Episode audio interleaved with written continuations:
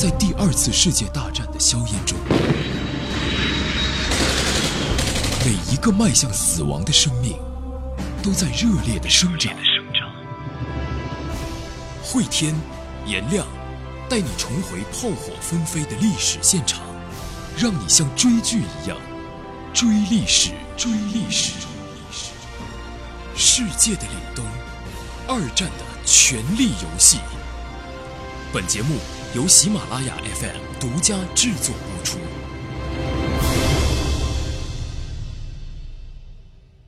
世界的凛冬，二战的权力游戏。各位好，我是颜亮，我是慧天。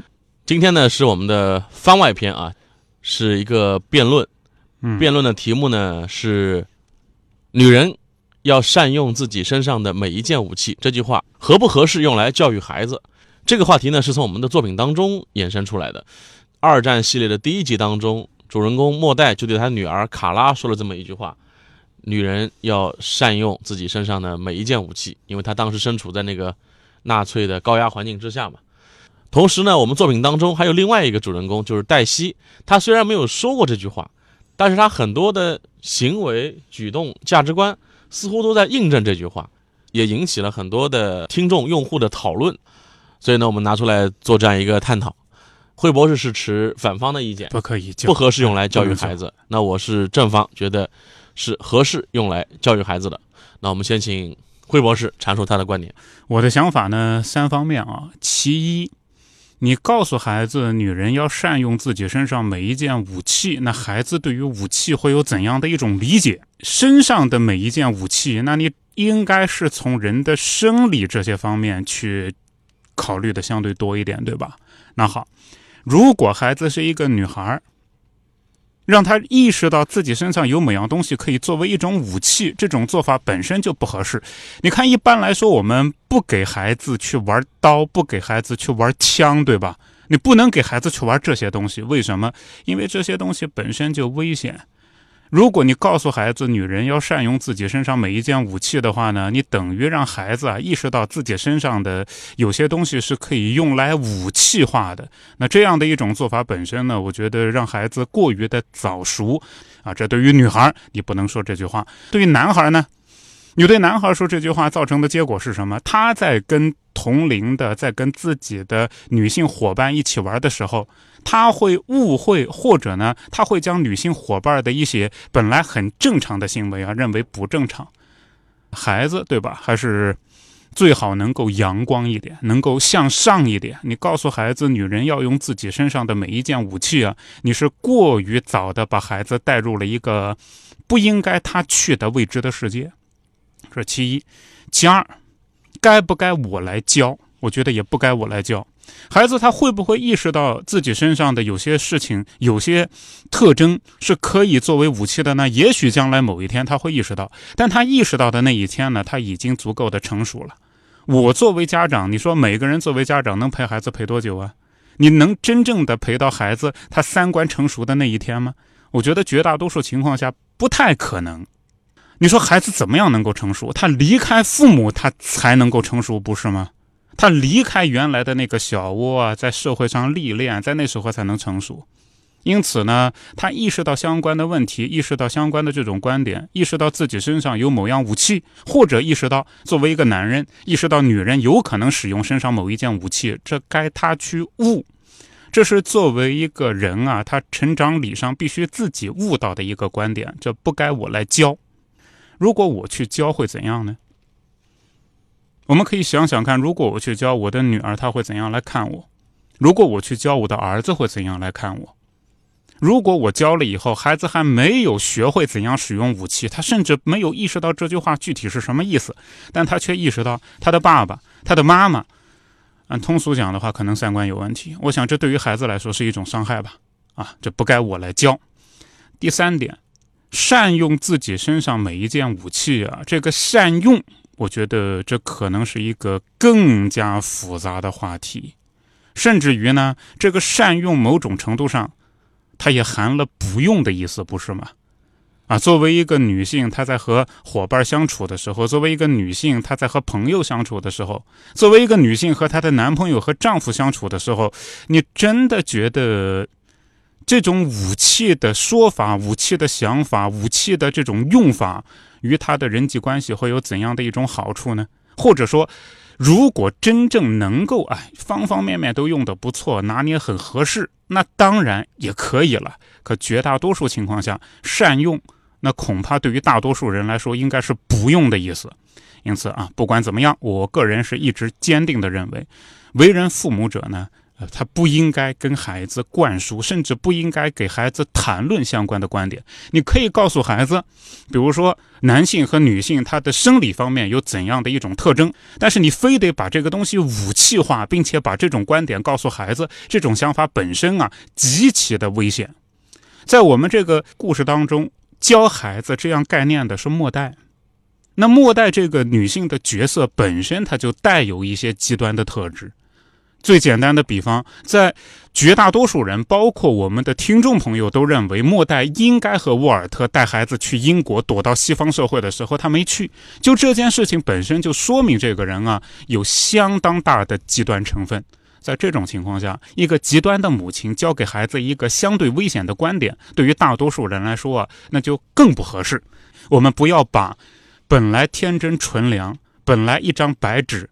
本来对这个世界有无限的向往，他本来该一点一点探索的这个孩子啊，过早的将他的思维、将他的身体武器化啊，这样的做法呢，我认为是太过的冒险，很不值得。那这边呢，还是拿我自己举个例子吧。你说听咱们的这个节目人又多啊，我拿朋友举例子，说不定人家还能听到。我就拿我自己举例子，这么多年以来，我看着我的孩子从刚生下来的一个小肉团儿现在变成一个。变成一个大姑娘了，对吧？其实呢，我也能够意识到啊，再过这么长时间，她应该有自己的男朋友，她应该在一个社会当中，在一个学校或者在一个单位里面，她会经历种种成年人之间的蝇营狗苟。但是有一些成年人的伎俩，我不会教她。为什么呢？过早的教会她一些成年人的伎俩，她有可能在不当的场合下。用某种不当的方式，不当的使用，这样的一个结果，他不仅在伤害自己周围的人，他也会，他也会伤害他自己。比如说，我就教了这句话了，我说：“哎呀，宝宝啊，爸爸念的这个书里，你看这个莫代女士啊，她就教自己的女儿小卡拉，女人要善用自己身上的每一件武器。那请问她在学校里面，她看待人？”看待同学之间啊，看待人们的行为，看待人们的言语，她的三观，她的视角都会不一样。他本来应该是一个很天真纯良，在这个环境当中一点点长大，但我过早的教了他这些内容，他把本来天真纯良的事情也简单问题复杂化，这是一定会出现的一个结果。我不希望这样。再一个人在什么样的一种层面，就自然会掌握在那个层面。会有的那些东西，包括在那个层面可能会使用的一些武器，到那个层面他会悟到某种对付人的方式。我们讲武器化是对付人吗？让孩子过早的以一个阴暗的、以一个忧郁的、以一个怀着戒备心的这样的一种心态，一步一步走向未来，那岂不是坑了我的孩子吗？所以就我来说，我绝不会教。我相信某一天，某一天我看我孩子，我会突然觉得哇，他现在想问题已经在这样想了。我看到我孩子在某一天他做的某些事，可能我心里会一凉、一惊，或者十分的愤怒。但那是我作为一个为人父母者必须走向未来的时候要经过的一个一个坎儿。就我和我孩子来说呢，我一直想象啊，就是拉着孩子走向一片草原，啊，看着初升的太阳，然后呢，走着走着，也许走不动了。后来孩子走的比我要快呀。然后慢慢的呢，我觉得我对孩子来说是一种拖累，撒手了。他慢慢的往前走，他慢慢的往前走，他的身影越来越高，越来越高，比山都高，比白云都高。我在他后面呢，啊，看着孩子慢慢的融入那一片草原，我就站在那里，问孩子还要我陪吗？孩子对我挥挥手，不用不用，你就回去吧。这我想呢，父母对孩子应该就是这样的一种一种场景。他在变得和山一样高的时候，也许他会经历很多，他也许会获得一系列的武器，他会意识到自己有怎样的一种武器可以使用。但这些是他在成长的过程当中，他应该一点一点学会的，而不是我塞给他某一样道具。为人父母者啊，看着孩子逐步成长。但是不要把女人要善用自己身上每一件武器这种观点灌输给孩子，过早的给孩子这种东西，那不仅仅是武器，那是一个他不该现在使用的武器，甚至对于他将来的成长是一种不该有的负担呢。好，谢谢惠天博士啊。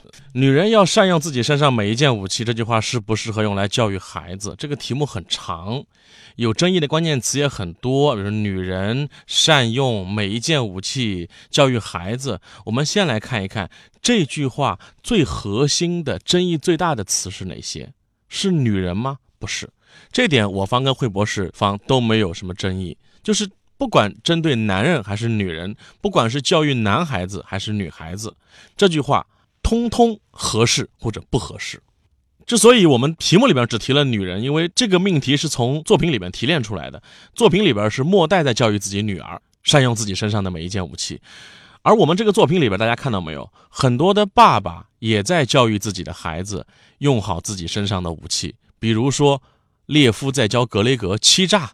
交换、陷害、恐吓，当然他那个不能算是善用啊。再比如说，伯尼教劳埃德怎么算票，怎么来保护自己，怎么和坏警察来斗争；格斯杜瓦在教伍迪，你怎么向总统建议，怎么来判断时局，怎么来选择朋友。那后两个应该都算是爸爸在教自己的儿子要善用自己身上的武器。你看人家在教啊，而惠博士说法就是你不要教，让他自己慢慢悟，慢慢长大，自生自灭，这合适吗？我们再来看啊，下一个关键词，每一件武器，这个词很关键。什么叫武器？其实不管战争学还是社会学，对于武器有清晰的定义，可以用来保护自己或者攻击他人的。我跟惠博士的分歧很大一部分在这儿了，就他方把人生武器定义的太窄了，他都没法说。你看到没？他说了半天都没有说武器到底是什么。就说那些，哎呀，好像有点见不得人的，有些见不得光的，比较狭隘的、蝇营狗苟的，这些就是人生武器的全部吗？不是的，我们人从出生到人间，可以用来保护自己和攻击他人的武器，远远不止惠博士定义的那些。比如说，哭泣也是人生武器啊，我们可以保护自己吗？沉默也是啊，我不说话可以保护自己。甚至攻击他人，比如说你太太原来很唠叨，今天突然没说话，你害不害怕？再比如说，放弃、勇敢、果断、判断力，这些都是人生的武器，而且我们一直在用这样的武器。我举个例子来讲，比如说你忙了一个礼拜了，这时候快到周末了，你想，哎呀，周末可以陪家人了。结果下班前，你的主管给你扔过来一堆的这个文件，说加个班吧。你心里边一万匹草泥马奔过，但是话到嘴边只有一句：好的，领导。这是你在用一个武器啊，这个武器叫忍耐。再比如说，你知道现在成年人的崩溃只能在午夜，白天你永远要扛住生活对你全方面的下手，你不能像孩子那样说“我扛不住了”。这种武器叫什么？叫硬撑啊！你看，我们一直在用这样的人生武器啊，但是不是善用？下面就要说到了这个词更关键，善用。我们善用这些武器了吗？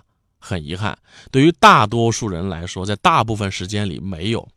比如说，我们从小到大就被教育，你要努力，你要做到很好。但有没有人告诉过你，放弃也是你人生的武器？你要放过自己。你没考到全班前三名，也不用把自己藏起来，更不要做那些傻事。但是很遗憾，在很多让我们心痛的新闻事件当中，没有人告诉那些小孩，你可以放过自己。再比如说，你崩溃的时候，很多人会劝你啊，你要挺住，你要坚强。有没有人告诉过你？你有不坚强的权利，哭泣也是你人生的武器，它是一个情绪调节器，你可以允许自己软弱一会儿。为什么很多年前有首歌叫《男人哭吧不是罪》那么火？因为之前没有人告诉过我们，男人哭吧不是罪啊。还有，当你在抱怨社会不公的时候，有没有人告诉过你，哪些不公我们可以通过努力去打破它，而哪些不公生而就有？你能做的只是接受。学会接受也是一种人生武器，这样子的话才会让人积极应对，而不是只在那儿抱怨牢骚。所以各位发现没有，我们身上的武器有无数种，但有没有善用它，区别非常大。哎，有人可能会说，我不会善用，我不也挺好的吗？会不会说，哎，自己让他自己悟？那我想说，你有没有可能错过了一个更好的你自己？我举一个我自己的例子啊，二零零四年那时候我大三，我大学念的是一个很普通的综合性大学，那个时候同学都在迷茫啊，就业啊怎么办？而且我学的中文这种很难就业的专业。那年暑假，当时南京有一家省级报社在招实习记者。投简历的时候人山人海，我当时去看了一下，很多简历，九八五高校的研究生、博士在读全都有。当时我就想，完蛋了，我这个学历武器没有任何优势啊。然后还好，第一轮笔试过了，第二轮面试，面试是一个七月中旬炎热的下午两点，南京这样的火炉城市当中，那个报社是在一个大楼的二十一楼。我当时一点半到的，到一楼就发现，哎，好多像我这样的二轮面试的人都在那儿没上去。哦，电梯坏了。有人试过爬楼梯，但发现受不了，因为那个楼梯不通风。楼梯间，七月份的南京新街口大楼真的电梯间可能有四十多度，会中暑的。然后我也准备就是掉头就走了嘛。然后突然我想起来，我妈跟我说过：“你又不比别人聪明，我们家也没有什么关系背景，很多时候你就得靠你自己吃苦了。你要比别人更能吃苦才行啊！”这是我妈跟我说的。我当时一想，哎，这不就是我妈所说的？我该比别人吃苦的时候到了吗？于是那天两点钟，只有我一个人爬了二十一层楼，爬到报社。然后报社老总看到我说：“哎，怎么就你一个人来面试了？其他人呢？”我说：“电梯坏了，其他人可能在一楼，他们没上来。然后我爬楼梯上来的。老总看到我那种已经快中暑虚脱的状态，说：‘行了，行了啊，你也不用面试了，就你吧。’然后那次的实习的经历对我来讲非常重要。所以我想说的是，在听我们节目的很多是七零、八零、九零后，我们这代人的父母。”很多是四零、五零、六零后这一代人，其实能教我们善用身上每一件武器的人不多，因为确实受到他们那个年代的限制，他们可能更多的想的是：哎，你吃饱、有工作、找个对象、结婚就可以了。他们最多只会教会我们努力、吃苦、拼搏。这些武器在当下的社会很受用，但是在未来的社会当中，我们七零、八零、九零后为人父母了。善用人生每一件武器显得更加的重要，因为只有你教会孩子在不同的情境善用不同的武器，才可能让你的孩子发现他自己的人生。就你要告诉他，哎，兴趣爱好也可以成为你的人生武器，不用都去挤那个考试的独木桥。学会享受孤独也是你的人生武器，它好过进入一段不合适的婚姻。保持乐观也是一种人生武器，不光别人会更喜欢你，你自己也会更喜欢你自己。你还要告诉他，保持独立思考是你人生的核武器，让你可以在人云亦云当中不迷失自己。我们这个题目的后半句啊，说这句话适不适合用来教育孩子？他其实是在说，你期望未来的社会是什么样的？如果你期望未来的社会是一个多元的、包容的、心态平和的、理性的、成功的标准有不同定义的社会，请教会你的孩子善用身上的每一件武器。最后。回到我们的二战作品上来，我们二战播到现在有一集大家很喜欢，叫《倾城之恋》，因为那集当中黛西长大了，黛西跟劳埃德有情人终成眷属，而黛西的成长就是一个从不会善用到会善用人生武器的过程。她最早去搭讪那个贵族查理，因为她妈妈没有教会她一件人生武器，叫识人，因为妈宝男不靠谱。她嫁给了一段错误的婚姻，因为没有人告诉她，婚姻本身是双刃剑，这个武器用不好，伤人伤己。还好，她后来学会了善用，她用一个吻，封存了劳埃德对她的爱，她用她的勇气和驾驶技能救了很多废墟里的人，所以才有了那集《倾城之恋》。你知道，如果她一直就学不会善用人生武器的话，那集会叫什么吗？那集会叫。黛西悲愤交加，含泪自杀；劳埃德终身未娶，孤独终老。以上。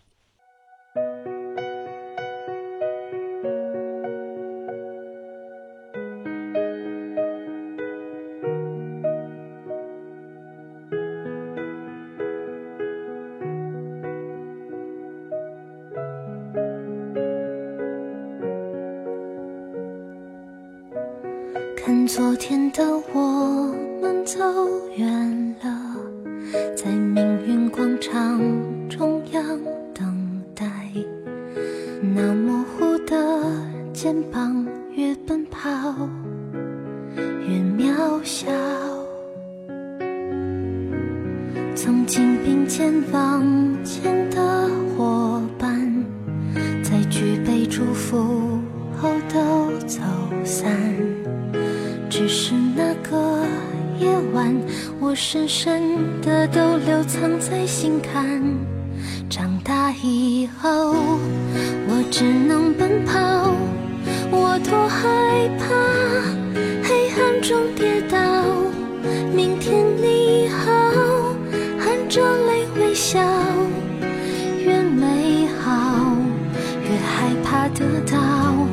每一次哭，又笑着奔跑，一边失去，一边在寻找。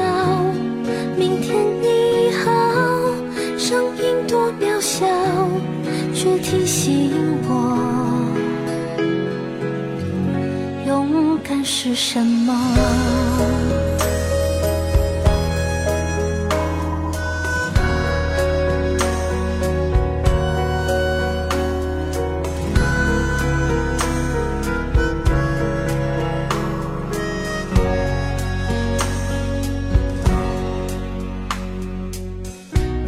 当我朝着反方向走去，楼梯的角落找勇气，抖着肩膀哭泣，问自己在哪里。曾经并肩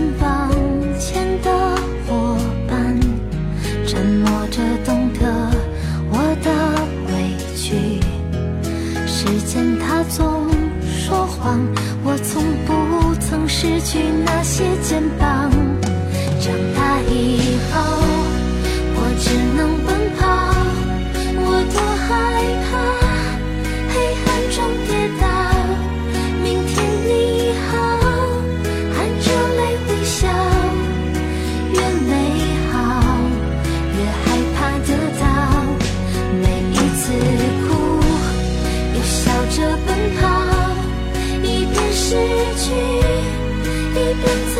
长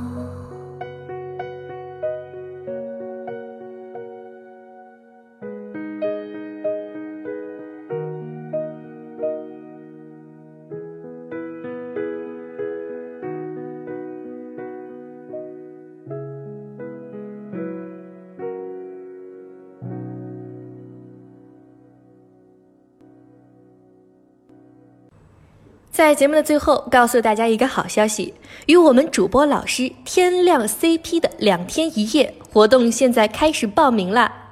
颜亮、慧天将和你一起畅游美术馆，看星星，看月亮，从诗词歌赋谈到人生哲学。现在报名还可以享受第二位半价的优惠活动，时间就在二零一九年六月八号到六月九号，地点位于江苏省南京市四方美术馆。